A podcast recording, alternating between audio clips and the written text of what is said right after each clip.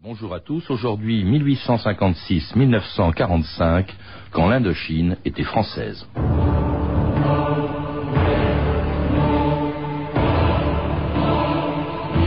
J'ai vu ce que la France a réalisé en Indochine. Une œuvre grande, utile et féconde.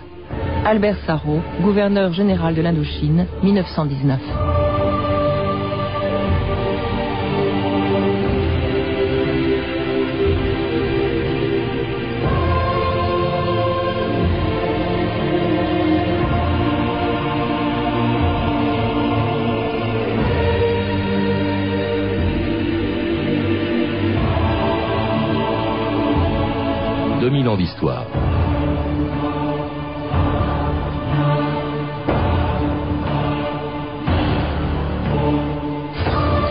Parce qu'elle était la plus riche, la plus peuplée et la plus fascinante des colonies françaises, on l'appelait la perle de l'Empire. Pendant des années, elle a fait rêver des générations d'écoliers qui, sur leurs cartes de géographie, apprenaient par cœur les noms exotiques de ces pays lointains auxquels on avait donné le nom d'Indochine. Les royaumes du Cambodge et du Laos, et les trois provinces du Vietnam, le Tonkin, l'Annam et la Cochinchine. Évangélisée par des missionnaires français dès le début du XVIIe siècle, découverte et conquise par des marins qui s'appelaient Rigaud de Genouilly, Lagrandière, Doudard de Lagré, Auguste Pavie ou Francis Garnier, l'Indochine a profondément marqué le destin de deux peuples dont l'histoire commune s'est arrêtée en 1954 au lendemain de la bataille de Dien Bien Phu. C'était la fin d'un siècle de présence française en Extrême-Orient. Et maintenant, c'est fini. Dans quelque temps, les antennes de Radio Françaisie que vous aviez l'habitude d'écouter cesseront de vibrer. On ne vit pas sur des souvenirs, je souhaiterais cependant que celui de Radio Françaisie reste dans vos cœurs aussi vivant qu'il le sera dans le nôtre. Ce n'est pas sans un serment de cœur que nous ferons taire cette voix de la France de l'Extrême-Orient, faisant ainsi disparaître, après tant d'autres dans ce pays, l'un des éléments de la présence française. Je voudrais que tous ensemble, nous ici et vous qui nous écoutez, soit à Saigon, soit à l'intérieur du pays, perdu dans les rizières, la brousse ou la montagne, vous vous joignez à nous pour un dernier chant des adieux.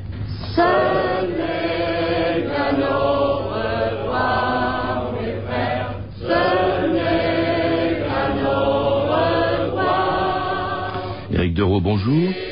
C'était le directeur et le personnel de Radio France Asie quittant l'Indochine en 1955, quelques mois après le désastre de Dien Bien Phu, une bataille dont nous parlerons en mai prochain pour son 50e anniversaire. Mais j'aimerais qu'aujourd'hui, avec vous, on rappelle d'abord l'époque euh, où, avant la guerre qui s'y est déroulée, l'Indochine était une colonie française, découverte il y, a, il y a très longtemps dans un livre, Indochine française, que vous venez d'écrire chez Perrin. Vous rappelez que les premiers Français euh, arrivés en Indochine sont arrivés dès le XVIIe siècle et que c'était des missionnaires. À l'époque, il n'était pas encore question de coloniser, mais d'évangéliser l'Indochine.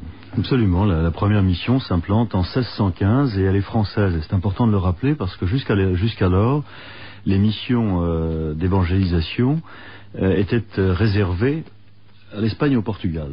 Et euh, les Français, évidemment, dans, cette course à l'évangélisation qui précède d'une certaine façon une espèce de course au monde, demandent à y participer. Alors il va se passer tout un tas de négociations entre Paris et Rome, et finalement on va créer les missions étrangères de Paris avec un véritable lobbying, hein, avec de l'argent qu'on qu'on lève dans l'aristocratie pour financer ces missions. Et comme un des seuls territoires finalement que les Portugais et les Espagnols en Asie ne contrôlent pas, c'est une partie de la côte de ce qu'on appelle la Thaïlande aujourd'hui, Bangkok, le Siam et le Vietnam, euh, c'est là que les premiers missionnaires français finalement par défaut s'installent. Alors ils arrivaient, non pas en Indochine, le mot n'existait pas encore à l'époque, hein, c'est la France qui a donné ce nom à, plusieurs pays euh, qui étaient d'ailleurs indépendants, c'était des États. hein. il faut le rappeler quand même, quand la France arrive dans beaucoup de colonies, notamment en Afrique, ce ne sont pas des États. Là, il y avait déjà des États, hein. il y avait le Cambodge et le Laos qui étaient des royaumes, et surtout le, le Vietnam, divisé lui-même en trois provinces, au nord, près de la Chine, le Tonkin, euh, autour de Hanoï, du fleuve Rouge, au centre, il y avait l'Annam, et puis euh, au sud, la partie la plus riche de, du Vietnam et même de l'ensemble de l'Indochine, c'était la Cochinchine avec le riz du delta du Mekong. Absolument, le, Vietnam, euh, qui a porté plusieurs noms, le Dai Viet, le Nam Viet, etc., est un très très vieux royaume qui s'est constitué, qui a constitué son identité euh, finalement contre euh, la lutte permanente qu'il a menée contre la Chine. Les premiers Vietnamiens, les Vietnamiens du Nord, sont évidemment des, migrants chinois qui n'ont de cesse que de descendre. C'est cette marche vers le sud euh, très très très importante puisque finalement 1975, la chute de Saigon, c'est le dernier moment de ce mouvement de marche vers le sud entrepris par les peuples du Nord. C'est donc un royaume qui est vassal de la Chine et qui tous les ans envoie un tribut à l'empereur de Chine, avec sa cour impériale qui, est à euh, en Annam, et qui a lui-même un certain nombre de, vassaux en particulier sur les hauts plateaux et au sud-Vietnam, qui lui rendent euh, qui lui rendent justice. Alors c'est justement ce, royaume que, euh, après les missionnaires, les, officiers de marine français viennent bombarder. En 1856, il y a Rigaud de Genouilly qui vient bombarder Touran, hein, l'actuelle ville de Nadang. Euh, ce qui est curieux dans la colonisation de, l'Indochine, c'est qu'elle est faite surtout par les officiers de marine français. Alors c'est assez évidemment, euh, assez étrange en même temps. Il est normal que, ce soit les officiers de marine, puisque ce sont eux qui sont à bord des faisceaux. Euh, le ministère des colonies à l'époque n'existe pas. C'est donc la marine qui est en charge ce développement outre-mer à partir des bâtiments, et puis ensuite ce sont des corps de débarquement qu'on descend à, terre et qui vont commencer à mener colonne. Et en réalité, les marins, c'est assez curieux, euh, sont euh, à, l'origine. Napoléon III essaie d'avoir une politique internationale qui est évidemment un peu. Euh, il marque les Anglais à la chemise. Il s'agit aussi de venger un peu les missionnaires qui sont persécutés. Il s'agit de venger les missionnaires, puis par ailleurs, l'impératrice est également la protectrice des missions. Elle s'est instituée la, protectrice des missions dans le monde. Et donc, évidemment, en plus, cette marine qui est, qui est, qui est réputée conservatrice. Euh, on pense qu'elle va venir plus facilement au secours des missions. Mais ce qui est assez étonnant, et je, crois que c'est important de le dire, c'est que très vite, les missionnaires qui viennent apporter euh, la, lumière, la, lumière du message du Christ chez les sauvages, euh, vont trouver que ces amiraux n'en font pas assez. Et très curieusement, les amiraux, quand ils seront remplacés par des civils à partir de 1885 par Paul Bert, eh bien ces amiraux, eux, qui sont souvent des conservateurs issus de l'aristocratie, vont davantage s'entendre avec l'aristocratie indo-chinoise ou vietnamienne que ne le font les missionnaires qui sont souvent euh, issus de ce, gigantesque mouvement de la foi. Et, quand les premiers gouverneurs des colonies, qui sont souvent d'origine républicaine, laïque et même maçonne, qui apportent aussi ce message de lumière au cœur des ténèbres, vont, vont s'entendre par une sorte de deal objectif avec les missionnaires contre les marins, contre les marins jugés conservateurs. Ça, c'est une des ambiguïtés du fait colonial qu'on trouve en permanence, c'est que le message civilisateur de la République coïncide à celui de l'Église. Et marins aussi, il y a Francis Garnier, il y a Auguste Pavie qui vont remonter le Mékong, le fleuve Rouge, et avec lesquels euh, on va obtenir des protectorats avec le roi euh, du Cambodge, le roi du Laos, parce qu'eux ont peur du Siam, donc ils demandent à la France euh, de, de, les aider. Ils passent sous la protection française. C'est ainsi donc qu'est créée la colonie d'Indochine, l'Union Indo-Chinoise en 1887. C'est le début d'une colonie qui donc pendant 80 ans va fasciner tous ceux qui la découvrent à Hanoï ou à la terrasse du plus célèbre hôtel de Saigon, le Continental. Brigitte Friand. Vous savez qu'on appelait Ségon la perle de l'extrême-orient et le continental faisait partie de ces perles. Euh, il y avait tous les vieux saïgonais, euh, les vieux commerçants euh, qui venaient toujours prendre leur pastis à midi, les militaires en permission. Alors on venait plutôt prendre des, cognac gaz, on appelait ça des gnac gaz. Le gnac, c'est pas c'était pas très drôle comme jeu. vous savez que on appelait le paysan vietnamien le gnac-oué, enfin c'est le nom. Hein. et bien entendu, nous les appelions les ce qui n'était pas très drôle, mais enfin, alors on disait un gnac gaz. Alors il y avait la terrasse, il y avait une merveilleuse terrasse, et puis euh, il y avait les grandes pales des ventilateurs qui tournaient au-dessus. C'était vraiment le charme français de la colonie française. dans un grand soleil d'or, c'est le plus joli port, dans le plus beau décor Saigon, c'est l'escale d'amour où l'on vient quelques jours et l'on reste toujours. Car les garçons savent si bien murmurer je t'aime. Et les moussemets ont dans leurs yeux bridés des poèmes.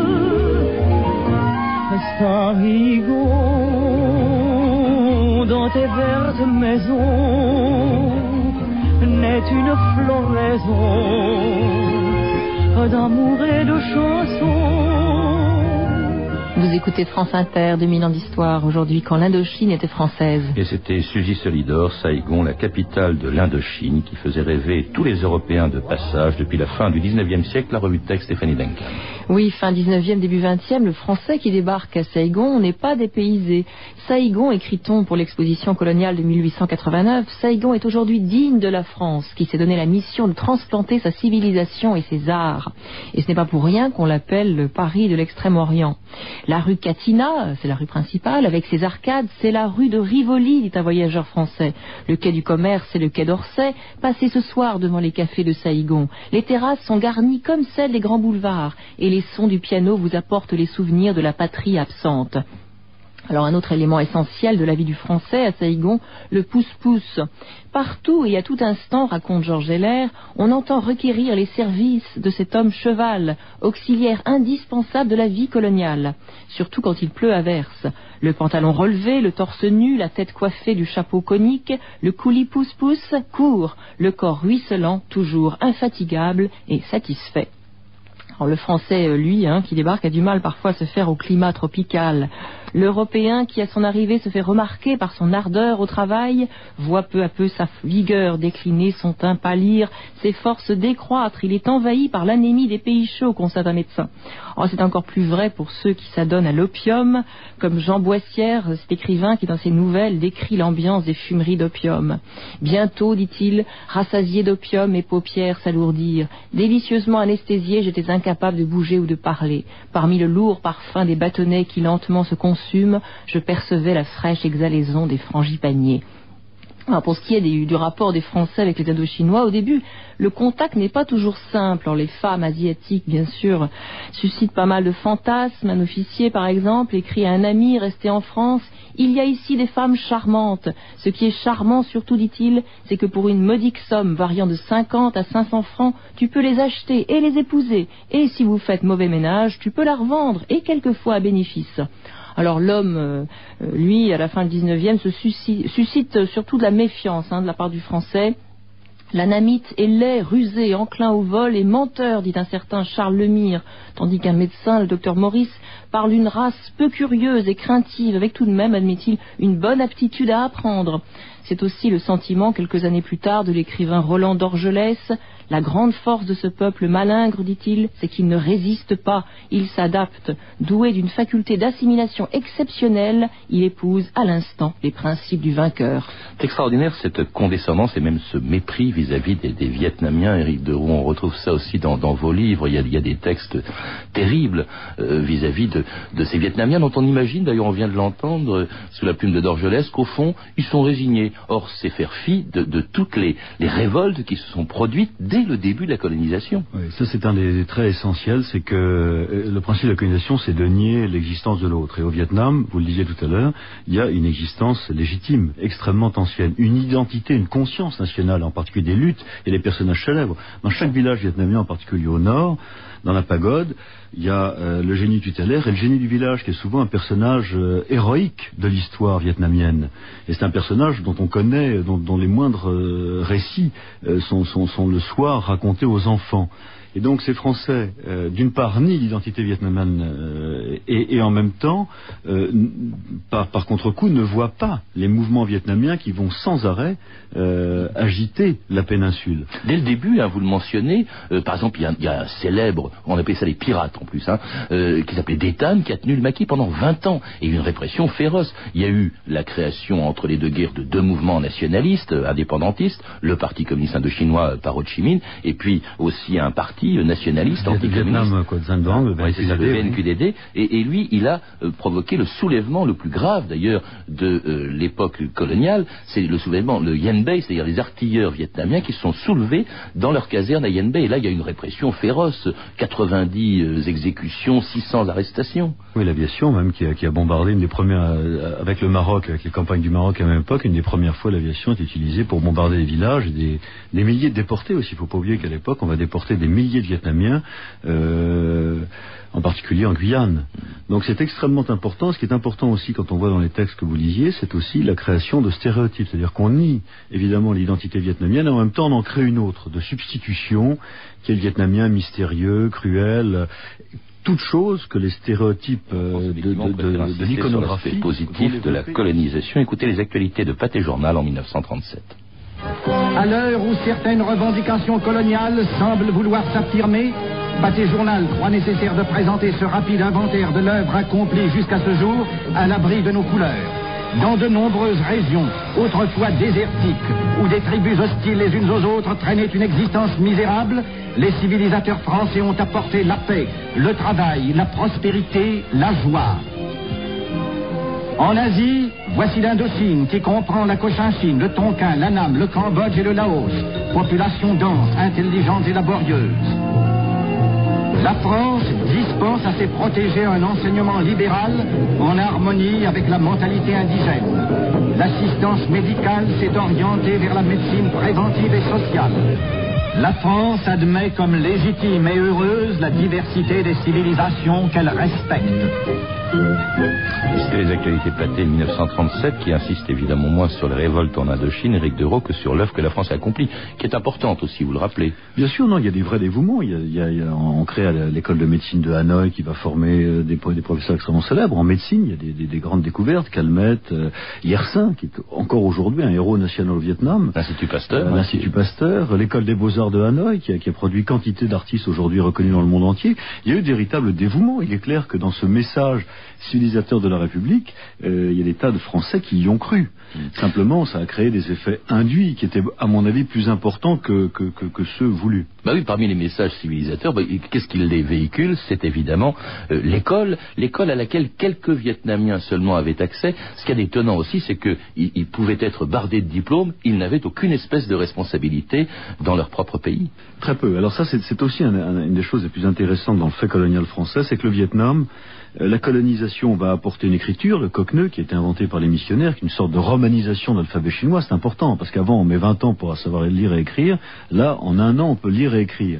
Et donc, en fait, en apportant les moyens de connaissance, on va évidemment aussi apporter aux Vietnamiens Victor Hugo, Montesquieu, Voltaire, Marx, Lénine, et en même temps donner les moyens de se débarrasser de cette présence coloniale. Et ça va aller très vite. Écoutez justement deux futurs artisans de l'indépendance du Vietnam, le futur Premier ministre du Vietnam, Pham Van Dong, et le colonel Lekim, qui m'avait raconté en 1989 le souvenir qu'ils avaient gardé de leur passage dans les écoles françaises d'Indochine. Le colonel Lekim.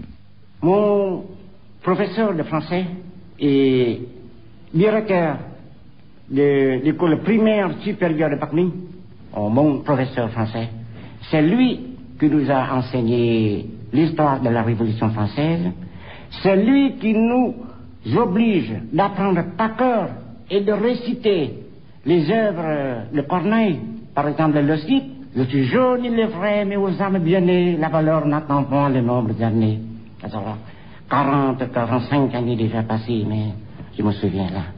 Euh, Monsieur Van est-ce que laisser la place à des auteurs du vietnamien, à l'histoire du Vietnam, est-ce que euh, on en parlait beaucoup dans ces études que vous avez suivies à UE Même à l'école primaire, nous étudions le français et rien que le français. Le vietnamien n'avait pas accès dans nos études. L'histoire qu'on faisait à, ces écoles, c'est l'histoire de la France. Mon pays s'appelait la Gaule et ses habitants les Gaulois. et nous étudions euh, tous les départements français. Mais nous ne savions pas nos provinces, non. C'était le rire de Van Vendong en 1989. Un commentaire sur ce qu'il disait, euh, Éric Dereau. On a le sentiment que la France, en Indochine, surtout vis-à-vis des Indochinois, occultait ou ignorait totalement l'histoire de ce pays qui avait une histoire. Absolument. Euh, elle a commencé, c'est intéressant d'ailleurs, la, la, France et ses paradoxalement sous la sous l'autorité de l'amiral Decoux, quand la France a été menacée à partir de 1940, qu'on a gouverneur commencé, pendant la guerre, gouverneur pendant la guerre, guerre. où l'Indochine était coupé de toute relation avec la France, donc comme un vaisseau perdu, selon l'expression de De Gaulle. C'est le moment où on a commencé, parce par force, à, à- à rétablir une histoire du Vietnam. Mais par exemple, le mot Vietnam est interdit avant-guerre. Oui. Tellement il est important, alors que les Vietnamiens savent bien, ils savent qu'ils sont des Vietnamiens, et que leur, leur antique patrie s'appelle le Vietnam. Mais le mot est interdit. C'est donner la mesure de, de- de cette histoire qui est occultée. Vous avez cité l'amiral Decoux. Alors l'amiral Decoux était le gouverneur général en Indochine au moment où commence la guerre. Bon, il y a eu d'abord l'amiral Catrou, puis ensuite Le général Catrou. le général Catrou, puis ensuite l'amiral euh. Et là, alors là, c'est un énorme tournant euh, dans l'histoire d'ailleurs de, de la France en Indochine. Euh, les Japonais arrivent, euh, ils s'accommodent, ou plutôt l'amiral Decoux s'accommode de la présence des Japonais. Et là, ça change tout, Éric Dereau, parce que les Japonais vont entretenir un mouvement nationaliste, même s'ils gardent des autorités françaises parce qu'elles sont vichistes. Absolument. L'amiral de quoi n'a pas le choix. hein. L'Indochine est coupée de la métropole. Il n'y a plus aucune liaison, euh, ni maritime, et évidemment pas terrestre. Il n'y a plus aucune impulsion. Et à partir de 43, De Coup continue à gouverner au nom de l'État français, au nom du maréchal Pétain, dont, dont il est quand même un des, un des, un des, un des fidèles, euh, alors que la France est libérée. Et l'idée de De Coup, c'est d'arriver à, à maintenir... partir de l'Indochine- 44, vous voulez dire À partir de 43. À partir de Ah, mais à 43, partir- euh, à partir de 43 du La France gouvernement... libérée en de- 44, sauf- Oui, mais enfin à partir du gouvernement d'Alger. Oui, oui, il, y a, il y a- un échange d'émissaires partir du moment il y a un gouvernement provisoire de la République à Alger. En tout cas, à partir de 44, bien sûr. Et l'idée de l'amiral de Cour, en maintenant ce qu'on a qualifié de statu quo, c'est d'arriver à amener l'Indochine euh, jusqu'à la fin de la guerre sans qu'il lui arrive quoi que ce soit. C'est évidemment faire fi des Japonais qui sont en qui replient. C'est également faire fi des Japonais qui, qui, qui, depuis les années 30, développent le discours de la Grande Asie, le discours de la suprématie de la race jaune sur la race blanche. Et il est clair que les Japonais, en partant, se sentant menacés, vont à la fois mettre à bas le pouvoir colonial et encourager le développement des mouvements nationalistes. Il y avait un slogan très connu des Japonais, je crois qu'il expliquait prenez un les œuf. Vietnamiens. Oui, allez-y, racontez. Bah, vous prenez un œuf, vous le cassez, qu'est-ce qui, sur, qu'est-ce qui surnage le jaune et non pas le blanc. Alors, ces Japonais, donc, sont présents avec la bénédiction de l'amiral de Coup, et cela jusqu'au moment où ces Japonais craignent euh, ce que va faire la France libérée en 44, le gouvernement français euh, du général de Gaulle, et c'est la raison pour laquelle le 9 mars 1945, ils éliminent toute l'administration et l'armée française en Indochine. Et voici maintenant l'émission des provinces outre-mer, une réalisation du service des émissions coloniales. Paul Teto vous parle. En Indochine, comme vous le savez, le Japon a jeté le masque. Et par surprise, dans l'ombre, il a attaqué nos garnisons. Pendant quelque temps, Tokyo et Berlin se sont associés pour clamer à tous les échos ce qu'ils osaient appeler leur victoire. Mais malgré tous ces mensonges de la première heure, la France conservait toute sa confiance dans ses combattants et résistants d'Indochine, à qui elle a confié la garde de cette terre que notre sang et que notre travail ont rendu si profondément nôtre. La France saura tout mettre en œuvre avec ses alliés pour libérer l'Indochine et pour faire régner la paix juste et féconde en Extrême-Orient. Et c'était le 9 mars 45, donc le moment où les Japonais éliminent l'administration euh, française et l'armée française en Indochine. Éric Dereau, pour vous, c'est le grand tournant, parce qu'au fond, à partir de ce moment-là, l'indépendance devient absolument irréversible. C'est fini. La- L'administration française a été balayée, les cadres ont été jetés en prison, les familles aussi, beaucoup de militaires euh, tués, décapités. Et euh, le- les, Japonais, qui, lorsqu'ils se rendent ensuite en août 45, passent le relais, y compris les armes, aux différents mouvements nationalistes, communistes. Et là, c'est fini. Selon l'expression de Pierre Mesmer, qui d'ailleurs a écrit un rapport intéressant, il est parachuté à l'époque dans la rizière, il est capturé au nord, il s'évade, euh, et il s'aperçoit, il rend un rapport en rentrant à Calcutta en disant c'est terminé, c'est fini. Nous, le- nous avons perdu le mandat du ciel, nous avons perdu aux yeux des populations le mandat céleste. Nous ne sommes plus légitimes. D'ailleurs, Baodai, euh, à qui on en parle l'empereur beaucoup, hein, qui est l'empereur, qui est l'empereur du, L'empereur du Vietnam. euh, l'empereur du Vietnam, l'héritier de la dynastie Dialong, le 11 mars, deux, jours après. Dénonce les traités de protectorat. Alors pour les Français, évidemment, il va entrer définitivement dans l'histoire comme un traître, comme un coup de couteau dans le dos, alors qu'en réalité, il dit, dans les traités de protectorat, la France s'est engagée à protéger ces sujets. Elle ne les a pas protégés, les Japonais. Nous nous reprenons notre parole et nous allons vers l'indépendance. Et je crois qu'à partir de ce moment-là, pour les Vietnamiens qui attendaient depuis des années, depuis un siècle, l'occasion favorable, eh bien l'occasion favorable est venue et la guerre ne sera plus qu'une longue suite de, de, heurts et de, drames. Oui, mais on aurait pu imaginer, Éric Dereau, que Baodai étant, euh, comment dirais-je, encouragé par les Japonais. La défaite japonaise permettrait à la France de revenir, pas du tout. Il y a un autre, euh, que, comment dirais-je, une autre personne qui intervient, c'est évidemment Ho Chi Minh. Dès que le Japon est battu, on en a parlé il y a quelques jours sur cette antenne, dès que le Japon est battu, Baodai évidemment est balayé, Ho Chi Minh arrive à Hanoï et proclame à son tour l'indépendance. Au fond, quelle que soit l'issue de la guerre du Pacifique, l'indépendance était proclamée. C'est vrai qu'Ho Chi Minh, là, se révèle un, un Le 2 joueur politique extraordinaire. le 2 Et septembre le 2 45. septembre 45, il déclare euh, la République démocratique du Vietnam. Ouais. Alors la France va tenter d'empêcher cette évolution vers l'indépendance. Il y aura des accords très compliqués. Euh, en, mars 1946, euh, la- l'armée française avec le général Leclerc va revenir. En fait, c'est le début d'une guerre qui va durer sept ans. On n'a pas le temps, bien entendu. Euh, il nous reste quelques secondes d'en parler. On en parlera sûrement dans de prochaines émissions. Mais au fond, qu'est- qu'est-ce qui reste aujourd'hui? Parce que dans votre livre, il y a de magnifiques photos. Il y a des tas de souvenirs. Au fond, on a presque l'impression que cette colonie a été oubliée. On en parle beaucoup moins, par exemple, que l'Algérie, à cause de la guerre aussi qui s'y est déroulée. Je crois qu'il y a un attachement. Il y a un attachement, il y a ce que certains ont qualifié de mal jaune. Il y a cette espèce d'attachement inouï lorsque l'on rencontre les anciens avec euh, l'Indo, ce qu'ils appellent l'Indo. Il y a- quelque chose qui s'est passé qui est un mélange d'exotisme et qui est un mélange aussi sans doute de, de vraie fascination pour l'autre, euh, de souffrance au bout du monde. C'est passé quelque chose de tout à fait étonnant s'est- qui- qu'on ne retrouve pas ailleurs dans, dans le domaine colonial et, et qui effectivement est tout à fait étonnant euh, à travers les documents qu'on peut retrouver. A quelque chose que l'on retrouve dans votre livre qui est très beau, très plein de, plein de magnifiques illustrations et bien écrit. Indochine française, guerre, mythe et passion. Un livre qui a été publié par Perrin et signé donc par Éric Dereau qui était mon invité aujourd'hui. Je signale Éric Dereau que vous avez également écrit un livre sur Dien Bien Phu qui vient d'être publié chez Talandier. Et puisqu'on vient d'évoquer l'époque coloniale, je signale l'apparition d'un livre passionnant, magnifiquement illustré lui aussi, où l'on retrouve entre autres les figures des grands explorateurs de l'Indochine, Ernest Doudard de Lagré, Francis Garnier et Auguste Pavie. Enfin, lire également Bon souvenir des colonies de François Perrault qui vient d'être publié chez Talandier. Vous avez pu entendre des extraits de Indochine 1945-1954, chronique d'une guerre oubliée, une émission de France Culture réalisée par Christine Bénard-Sugy.